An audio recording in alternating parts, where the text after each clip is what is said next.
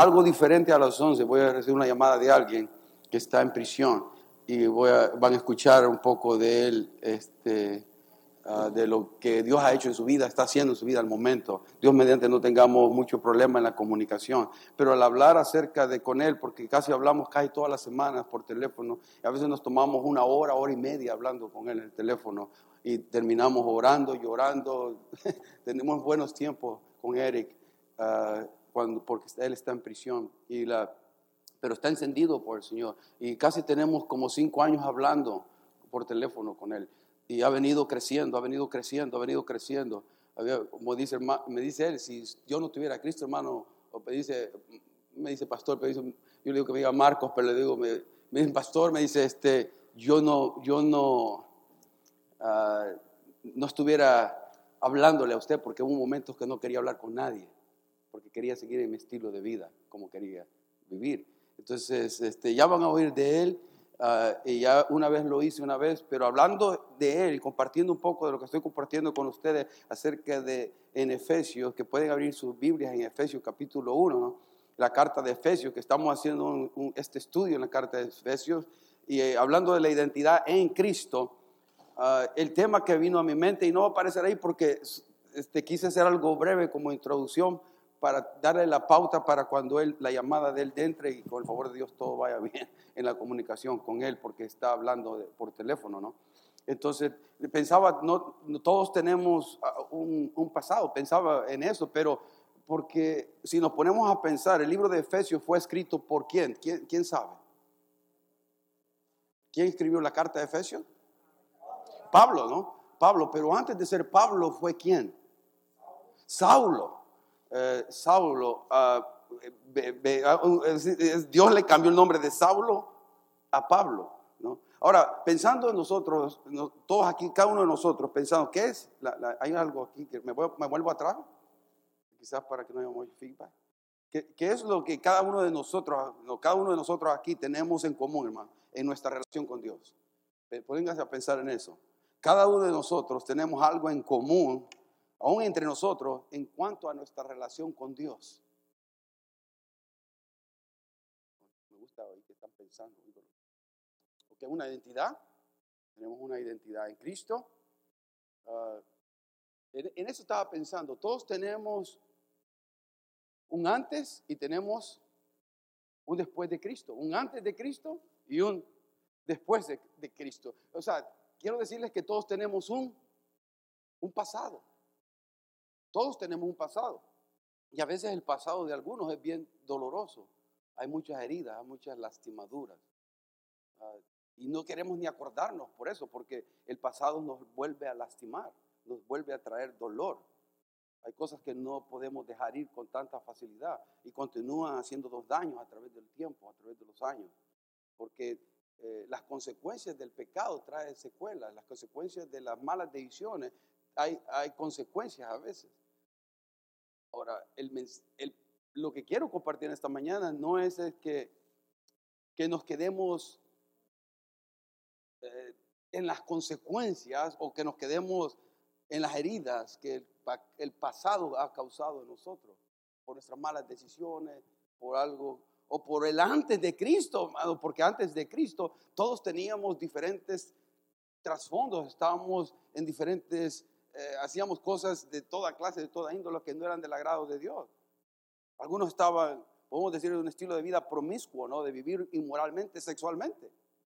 Vivían una vida promiscua, vivían una vida sexual a lo loco, sin límites, sin freno, ni nada. Pero eso es antes de Cristo. Amén.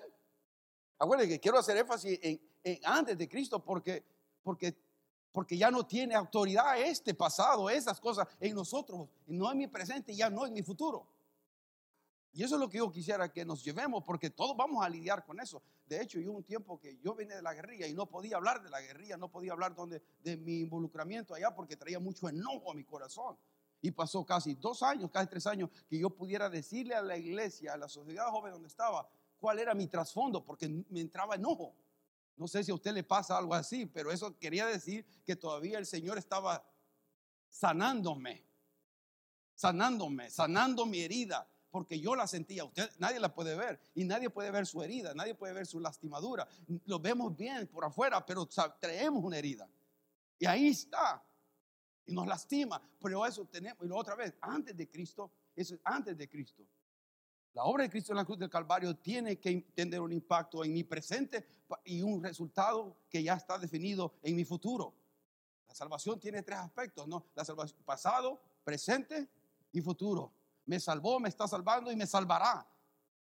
Estamos en este proceso de sanidad. Quizás algunos tienen el trasfondo de alcoholismo, de droga, de algún vicio, alguna adicción. Estamos hablando de alcoholismo, de, de, pachanga domingo a domingo, de semana a semana, y estaban atados a eso. Estaban atados al, alcohol, estaban atados a, algún vicio, alguna droga. Y eso no es, no es nada fácil. Yo no lo viví eso, pero algunos de ustedes vienen de ese trasfondo.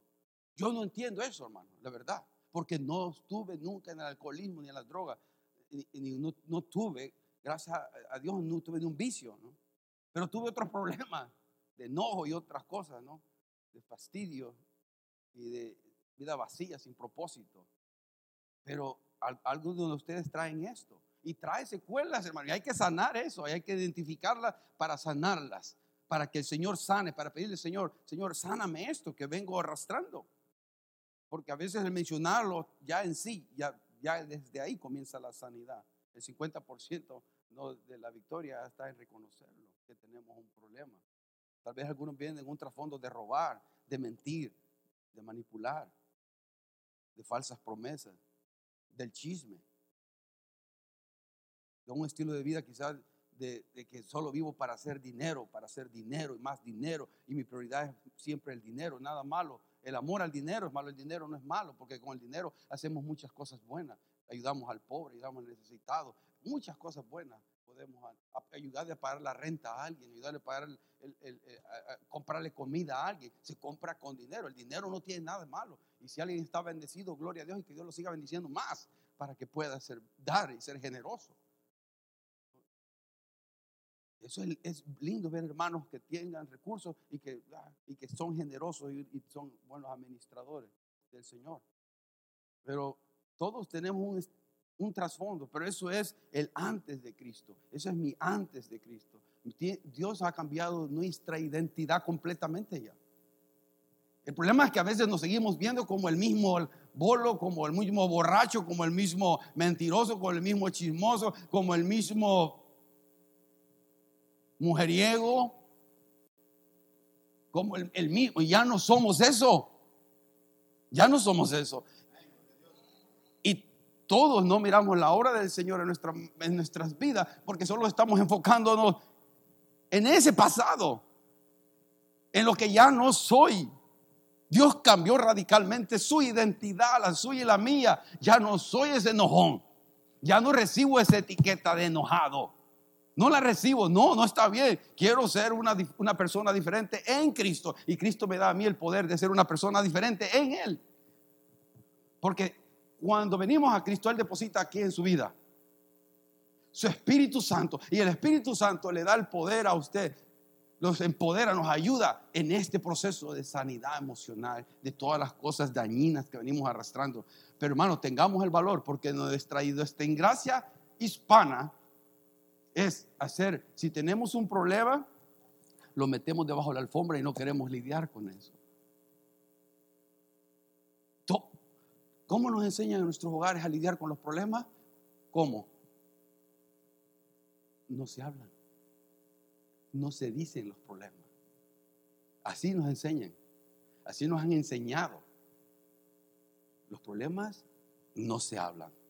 No se ¿Problemas serios? No duelen mucho. Hay que meterlos debajo de la alfombra y no lidiar con ellos. Y siguen causando daño, siguen dañándonos. Cuando Cristo ya ha redimido eso. Por eso le, doy dos pensamientos. Mire, el primero, y yo quiero que se lleve esto en su corazón, Dios es más grande que mi pasado. Dios es más grande que su pasado. Él nos ha salvado, ya no ya no nos enfoquemos en quién yo era. Imagínense, vamos a hablar de Pablo, si vamos a hablar de Pablo, y Dios, que fue Saulo, que Saulo era un asesino. Un asesino, hermano. Si usted dijera, este terrorista, si yo, alguien, si el, pastor Dan es un terrorista y ha asesinado gente, y ha puesto bombas en, en un tren, ha puesto bomba en un, en un, eh, eh, eh, en un hotel, y viniera acá y dijera, yo me arrepiento y quiero perdón y quiero recibir a Cristo. ¿Qué pensarían ustedes de eso? Correr. ¿Ah? Pe- Pensemos honestamente, ¿merece él eso? ¿Merecería el perdón de Dios él?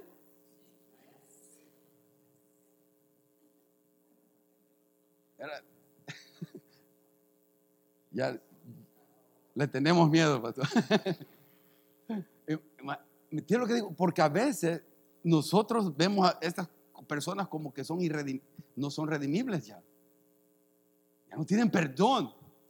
¿Cómo es eso? Y lo mismo le pasó a Saulo cuando llega convertido, que Dios se le presenta el camino a Damasco y le cambia su identidad y le dice, te llamarás Pablo ahora, que significa pequeño, ¿sabes? Significa menor. Incre- Increíble que el Señor, ve- ve- digno de vehemencia, significa Saulo. Alguien para, para venerar significa Saulo. Saulo significa alguien para venerar. Y Dios le dice, ah, ah, hoy te vas a llamar Saulo, pequeño, menor. Lo puso en su lugar. pero, pero, acuérdense, era asesino. Mató a gente. Dio su consentimiento para que murieran mujeres y hombres. Cuando dice, los matamos, sí, que mueran. Y cuando viene Saulo, que ahora es Pablo, con, a la iglesia con los apóstoles, y todos dicen, ah, ah, no le creían. Y, es verdad, le tenían miedo, le tenían temor, porque ¿qué, qué es? ¿Realmente ha cambiado este? Si este ha estado persiguiéndonos por todos lados. Hermano, si Saulo fue cambiado por Cristo, si Saulo fue cambiado por el Señor, si Saulo fue redimido por el Señor, ¿por qué usted y yo no? Mire el otro pensamiento que les pongo. Para, su pasado no lo define, su pasado no lo define a usted. Eso quiero poner. Cristo redimió su pasado, presente y futuro. Nuestro pasado no me tiene que definir a mí. No soy los errores del pasado, no soy la equivocación del pasado, no, soy nuevo en Cristo Jesús. De modo que el que está en Cristo, nueva criatura es. Las cosas viejas que pasaron, y ahora son hechas nuevas.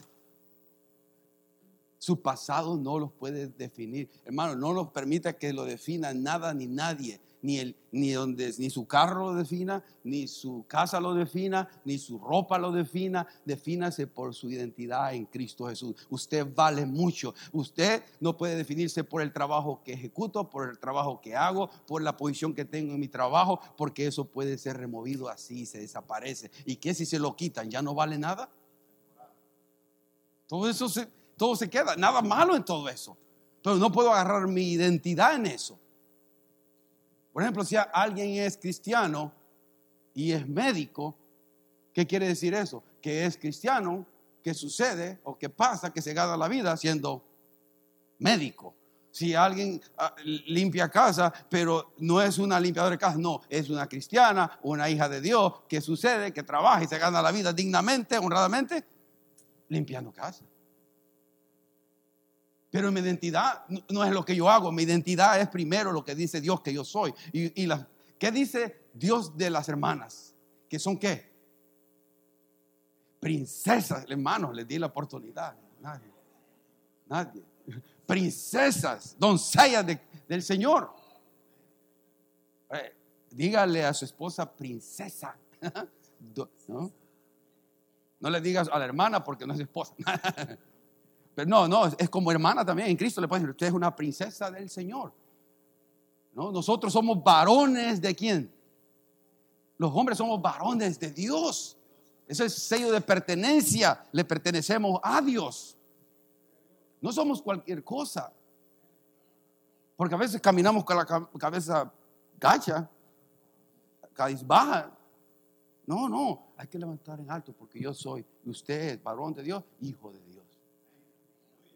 No, no estamos hablando de arrogancia, estamos hablando de seguridad en nuestra posición en Cristo. Cristo nos ama. ¿Cómo entender todo lo que Dios hizo en la cruz del Calvario? ¿Cómo entender todo lo que Cristo redimió, nos redimió? Cambió nuestro destino eterno completamente. Pero también quiere que ese destino eterno que ya ha sido cambiado afecte mi presente ya, hoy.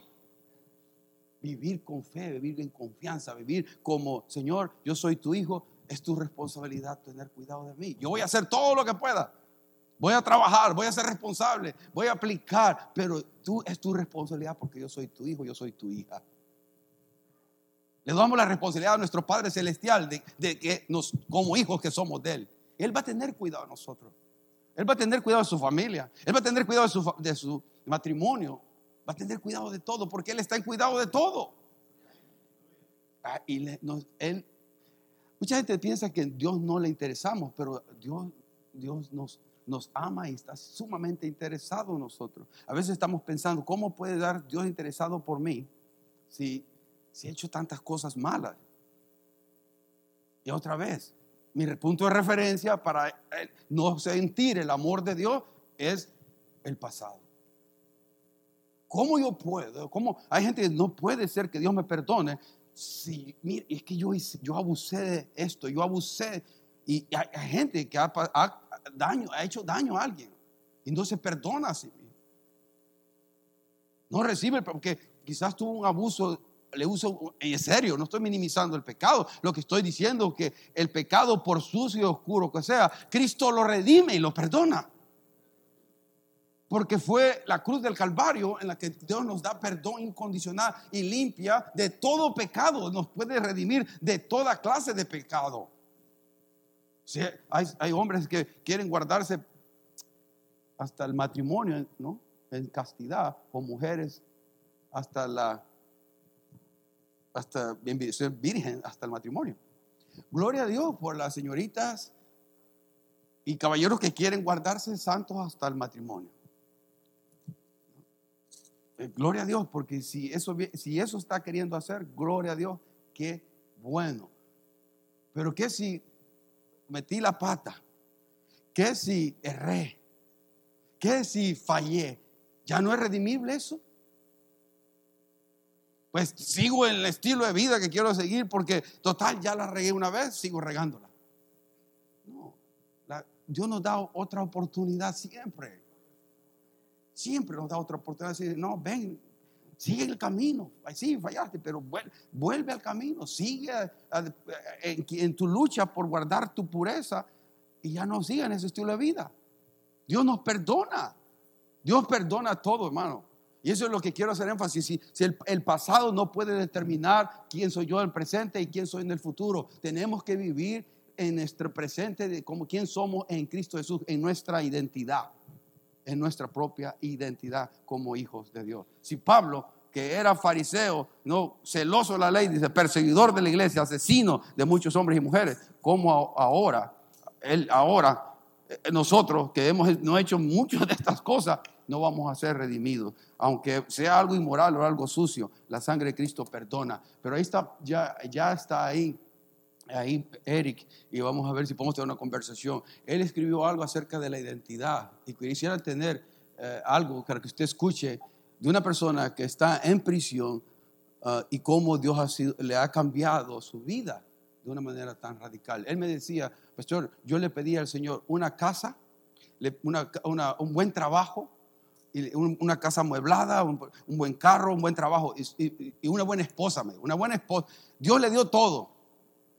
Y, dice, tenía una cama hablada, tenía un apartamento, tenía buen trabajo, buena posición y todo. Y todo por mis malas decisiones lo perdí todo.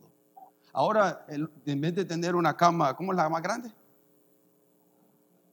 15 ¿ok? La, una cama 15 ahora duermo en un tapete que me dan y duermo con más paz ahora que cuando tenía la, la cama y todo eso. Porque ahora tiene a Cristo. Y le ha dado el control de su vida a Cristo. No sé si me escucha, Eric. Sí, pastor, Dios lo bendiga. Oh, gloria a Dios que, que te puedo escuchar y la iglesia te escucha muy bien. Iglesia, ¿por qué no le damos un aplauso y decirle bienvenido, Eric? ¿no?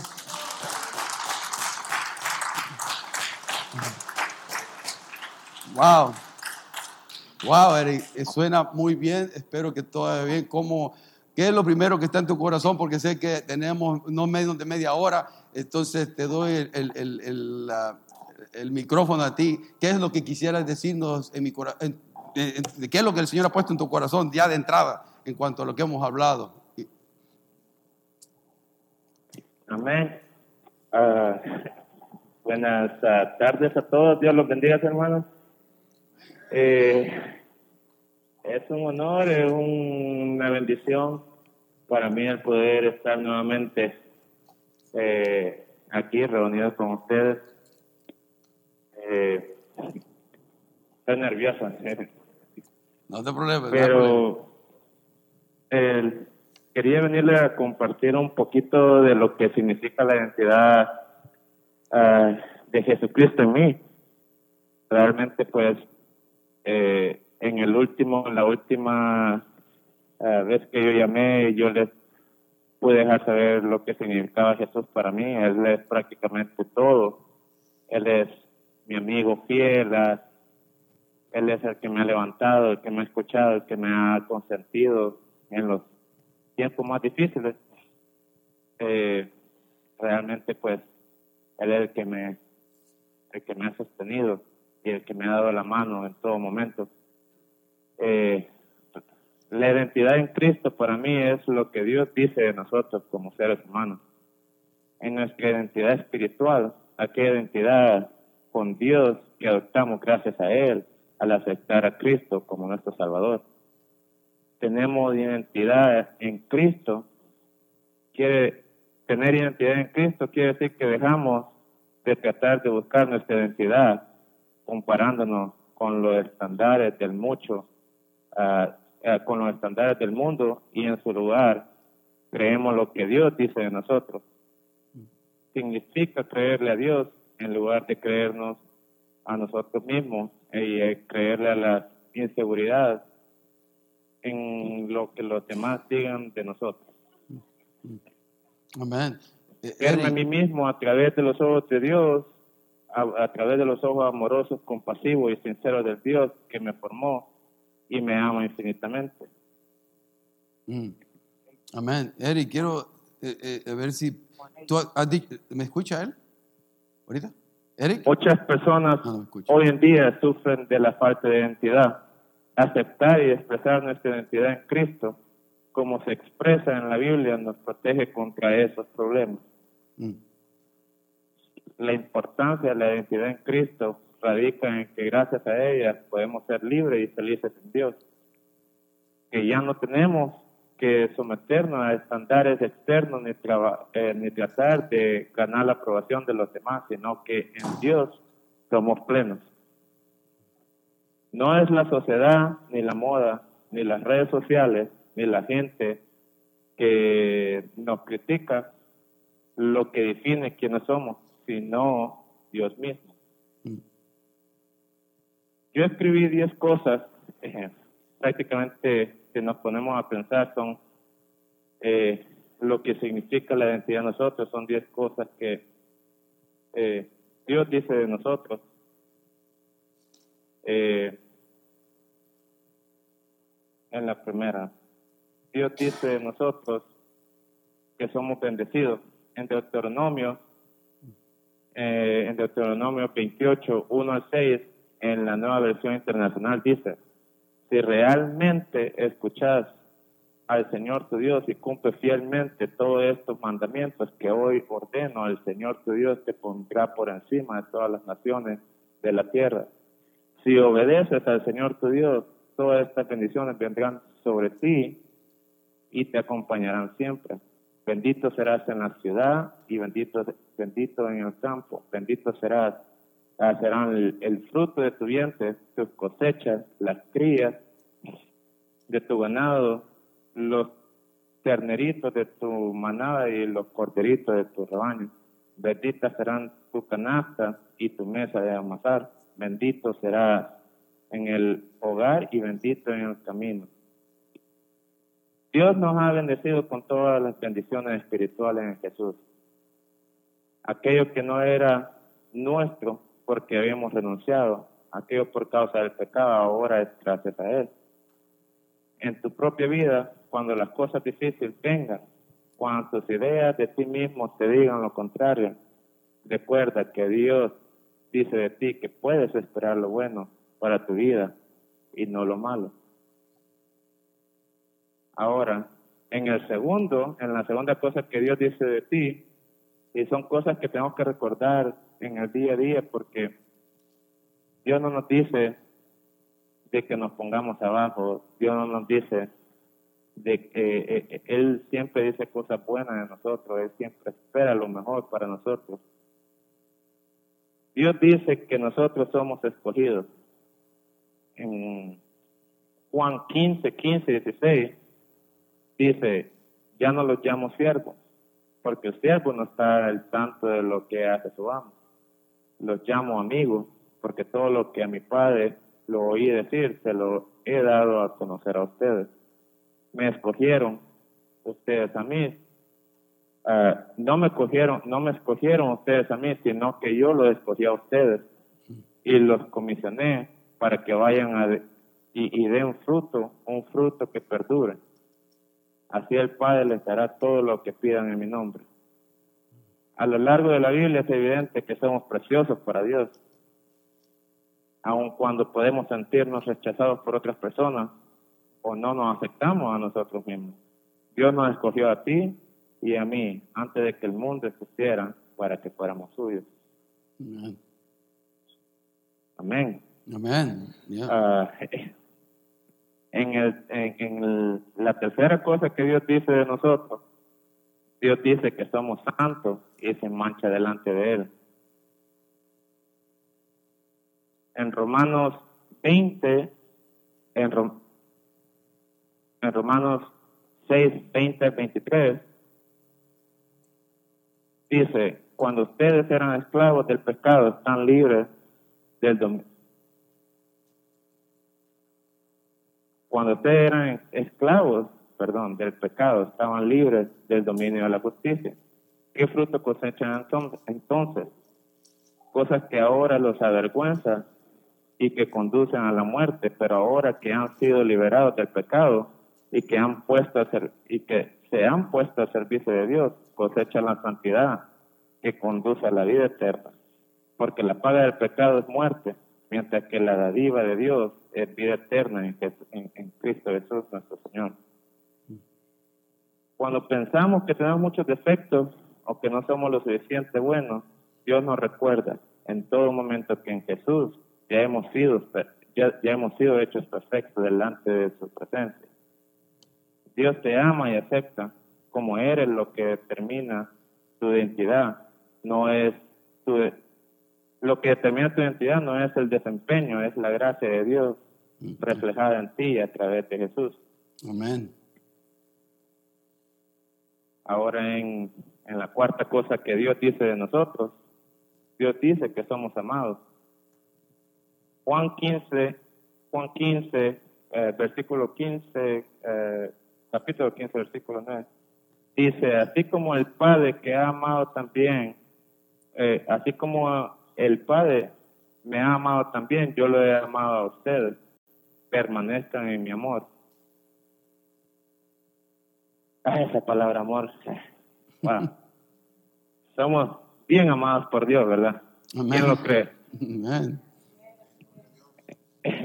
Realmente, cuando, cuando yo escucho esa palabra, aún estando aquí, encerrado, uf, me llena de gozo porque eh, somos bien amados por nuestro Padre Celestial que está en los cielos.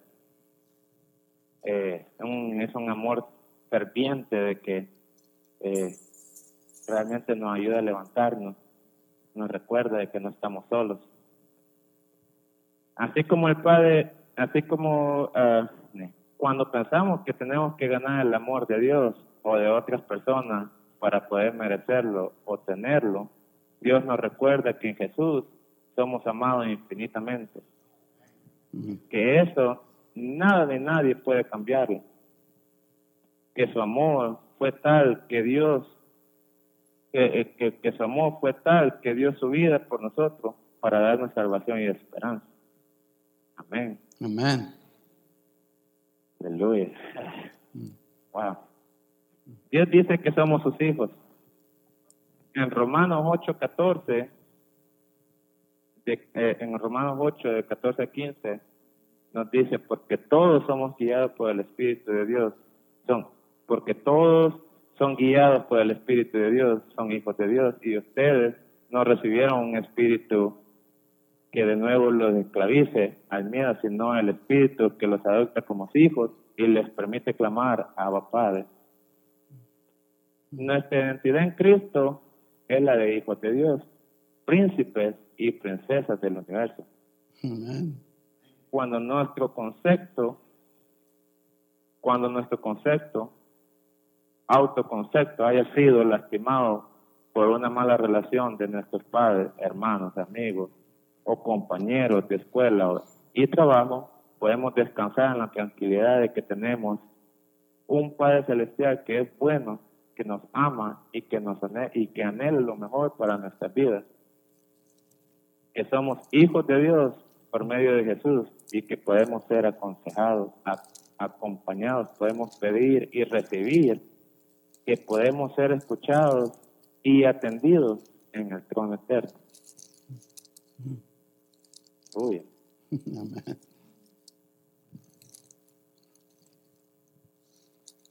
Amén.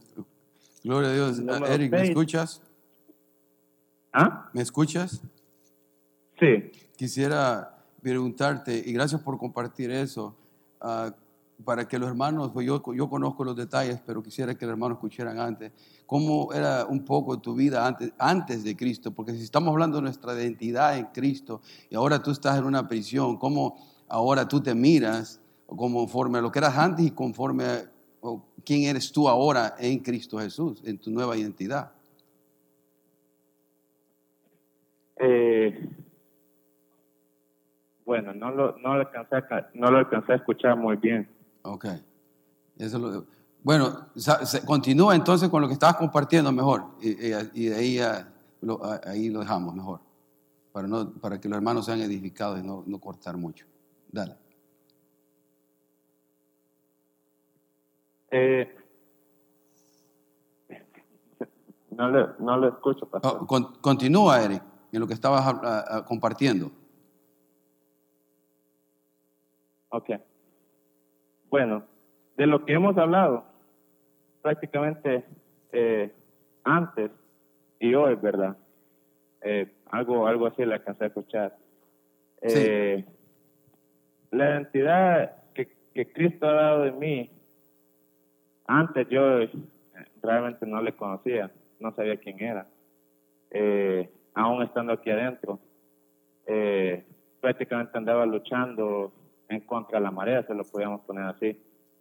Eh, fue una pelea muy difícil porque eh, quería prácticamente reinventarme y, y- y no sé, a lo mejor eh, ser alguien que Dios no quería que yo fuera. Eh, estaba dolido, estaba lastimado, estaba resentido, estaba triste y recibía dolor y daba dolor. Eso es prácticamente del mundo, eso es lo que Satanás espera de nosotros, de que nos estamos decaídos, no de que nos sintamos tristes. Es todo lo contrario de lo que Dios dice de nosotros. ¿Y cuál es nuestra identidad en Cristo Jesús? Ahora, eh, después de que yo le entregué mi vida a Jesús, eh, yo puedo dar representación donde quiera que yo voy prácticamente eh, de quién soy yo en Él y qué es lo que significa para mí Él. Eh, muchas personas me miran caminar en los pasillos aquí de la prisión y, y yo voy para el trabajo, pues, eh, limpio y regreso limpio. Y me dicen, bueno, ¿y, y vos qué onda? La verdad es que, pues, la nueva identidad que he puesto Jesucristo en mi vida, pues, eh, donde quiera que voy, yo lo represento a Él. Y cada vez que me miran así, les digo, ¿sabes qué? Eh, yo no tengo que venir sucio, yo no tengo que eh, salir del trabajo sucio, ni ir, ni ir al trabajo sucio, siempre representable, porque yo represento a nuestro Dios que está en los cielos. Realmente, pues, eh, muchos de nosotros hoy en día eh, estamos confundidos de quiénes somos y qué es lo que queremos para nuestras vidas. Eh, Dios me ha demostrado de que, pues, eh, por medio de Cristo Jesús, de que cuál es mi identidad realmente y te dejo saber de que, pues, eh, estoy, estoy encerrado, ¿verdad? Este es mi lugar, no puedo yo esperar eh, o pensar qué es lo que va a pasar día de mañana mientras, mientras estoy aquí ahora. Eh, realmente pues eh, Dios es el que dicta y, y, y, Él es el que abre puertas y Él es el que ha cambiado realmente mi corazón y, y, lo ha llenado de luz, de gozo, de paz. Eh, me, me, me ha cambiado para bien. Eh, poco a poco, pues, yo he podido sintiendo de que ese cambio eh, ha ido sido para bien. Y como yo le he dicho, pastor, de que una de las cosas que yo deseo hacia el futuro es, pues, eh, llevar mi testimonio eh, a muchas personas que lo necesitan hoy en día. Y eso es lo que Dios espera en esta vida, de que, pues, eh, nuestro trabajo eh, bueno, mi trabajo comienza aquí adentro. Porque sé que Dios está preparando algo más grande para mi vida ahí afuera cuando me, eh, me dé la oportunidad.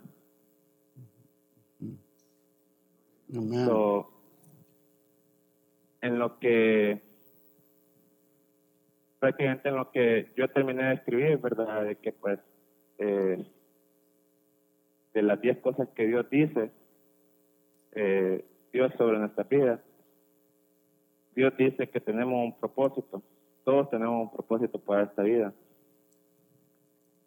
En 1 Samuel 12, 14, 12, 24, él dice, pero los exhorto a temer, a temer al Señor y servirle fielmente y de todo corazón, recordando las grandes, los grandes beneficios que Él ha hecho en favor de ustedes aunque podamos llegar a pensar que no tenemos propósito o vivir que o vivir no somos accidentes, sino que hacemos parte del, de los propósitos eternos de Dios y nosotros mismos tenemos un propósito eterno que va más allá de lo terrenal.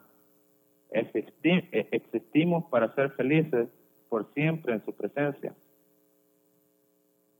En la, en la séptima en, la en lo séptimo que dice Dios de nuestra vida, Dios dice que somos redimidos. En Él tenemos redención mediante su sangre, el perdón de nuestros pecados, conforme a la riqueza de la gracia. Cuando sintamos que todo está perdido, Dios nos recuerda que nos compró con su sangre, que ya no somos esclavos del pecado, sino que somos suyos. No hay que tener miedo al futuro. En sus manos ahora estamos seguros. Amén. La octava cosa que Dios dice de, nuestra vida, Dios dice que somos perdonados. Marcos 11, del 24 y 25 dice, y cuando estén orando, si tienen algo contra alguien, perdónenlo para que también su Padre que está en el cielo los perdone a usted, les perdone a ustedes sus pecados. Cuando pensemos que somos culpables de nuestros muchos errores, Dios nos declara que en Jesús podemos ser y somos perdonados. El perdón de Dios en Jesús, en respuesta al, arrepentimiento genuino, es incondicional. Sin importar nuestros errores y sin importar nuestro pasado, podemos descansar en la esperanza de que Dios quiere darnos un mejor presente y un mejor futuro.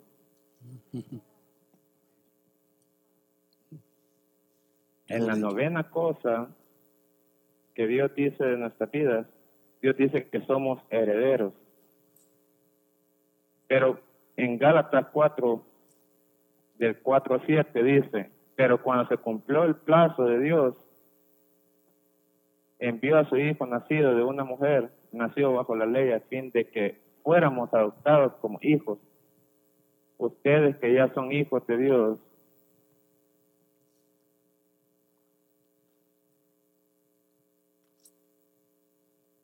perdón. Ustedes que ya son hijos de Dios, han enviado a nuestros corazones el Espíritu, hijo que clama a Padre. Así que ya no eres esclavo, sino hijo. Como eres hijo, Dios te ha hecho también heredero. Mm. Nuestra identidad en Cristo la de herederos. La riqueza espiritual y material de todo el universo. Cuando el futuro parezca depararnos incertidumbre y carencia, Dios dice que tiene una herencia eterna para nosotros, mejor que cualquier cosa que este mundo pueda ofrecer. En Jesús somos ricos y tenemos más de lo que necesitamos. Aleluya. Y en la, eh, en, la, en, la, en la última cosa que Dios dice, Dios dice que somos planeados. Jeremías 29:11 dice, porque porque sé muy bien los planes que tengo para ustedes, afirma el Señor, planes de bienestar y no de, de calamidad, a fin de darle un futuro y una esperanza.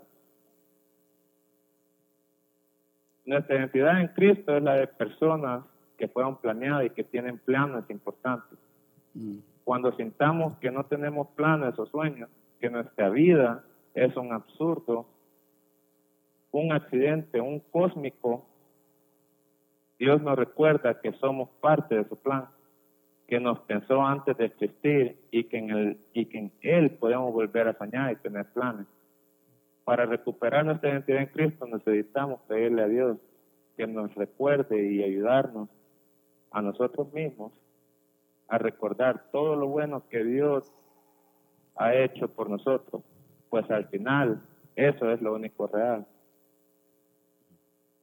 Déjame decirte, hermano, de que eh, mi estadía aquí en este lugar no ha sido fácil, pero no te puedo decir que estoy mal, porque te estaría mintiendo. Estoy bendecido, fortalecido. Quiero dejarte saber con cierta certidumbre de que Dios existe, Él es real y está escuchando todas y cada una de tus oraciones. Él nos creó, Él, él ya nos tenía en, sus planes. Eh, desafortunadamente, pues muchos elegimos tomar el, eh, el lado del mundo que tomar el lado de Dios. Yo le digo al pastor Marco de que si yo eh, hubiera conocido a Jesucristo allá afuera, mi vida hubiera sido completamente diferente, pero eh, le doy gracias a Él y solo a Él por haberme dado la oportunidad de conocerlo aquí, porque Él ha cambiado quién soy yo ahora. Él ha puesto un nuevo corazón en mí. Él me salvó de haber terminado a lo mejor hasta muerto. No tienes que llegar hasta ese fin, no tienes que llegar hasta, hasta ese último minuto que, que dónde vas a parar. Toma la decisión hoy de decir, Señor, perdóname. Toma la decisión hoy de decir, Señor, te necesito. Inspecciona tu corazón. Porque Dios desea lo mejor siempre para nuestras vidas. Dios quiere que estés bien, que vivas bien, que te sientas bien, que vayas a trabajar bien, que estés a gusto con lo que tienes y con lo que Él te ha proveído hasta el día de ahora.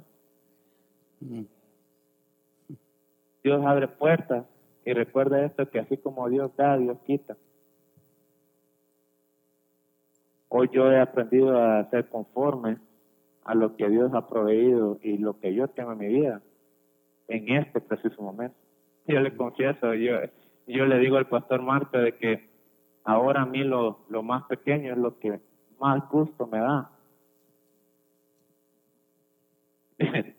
me río porque le digo al pastor, no hombre, no quepo ni en, ni en el bonque que yo tengo, porque está muy pequeño para mí, tengo que acostarme en el suelo para poderme estirar y poder sentirme bien.